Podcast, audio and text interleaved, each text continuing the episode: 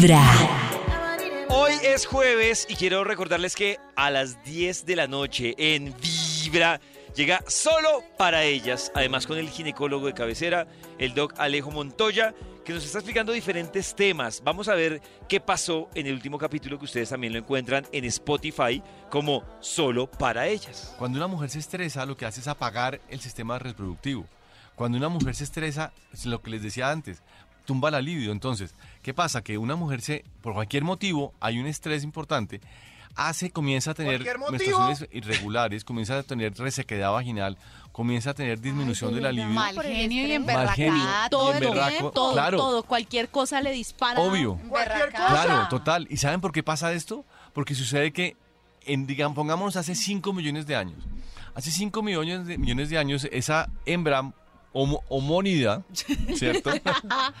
se estresaba y no se estresaba por, wow, ¿cómo me ponen de trabajo en vibra hasta las 2 de la mañana? No, No. No. no. Se, pone, se, se angustiaba simplemente porque no había agua, no había recursos, no había comida, la, la- la tribu de al lado estaba en problemada.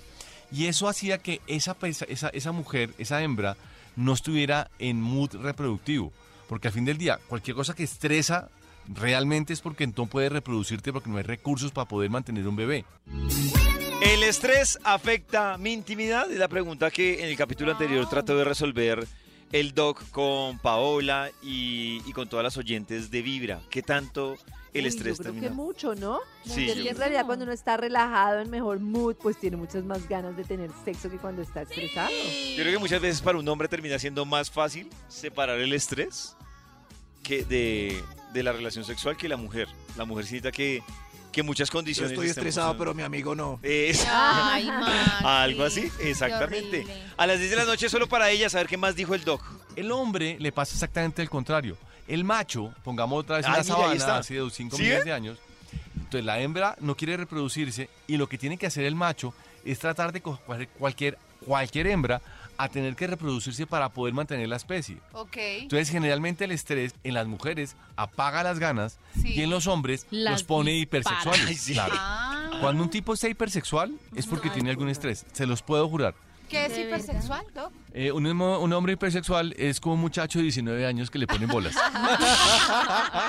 Está que dispara a todo lado. Todo la- todo lado, claro. Que se deje. Claro, A es- lo que venga. Entonces es el tipo que está permanentemente yo quiero, yo quiero, yo quiero. Ah, sí, ¿eh? Uno vive- Oh. Pero, pero ven la, la diferencia, o sea, sí, ay, es que ya no puedo ni hablar. Eh, A ver, Nata, sea- acobíjate con la Nata, opinión del doc.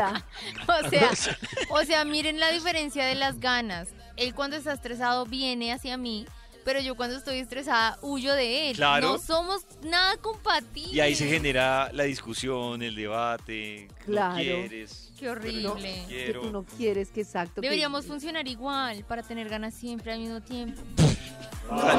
Salud, Nata. Está bien, Nata. Denle más traguito a Nata, por amor a conversación. Dios. Con Vibra en las mañanas. Más traguito.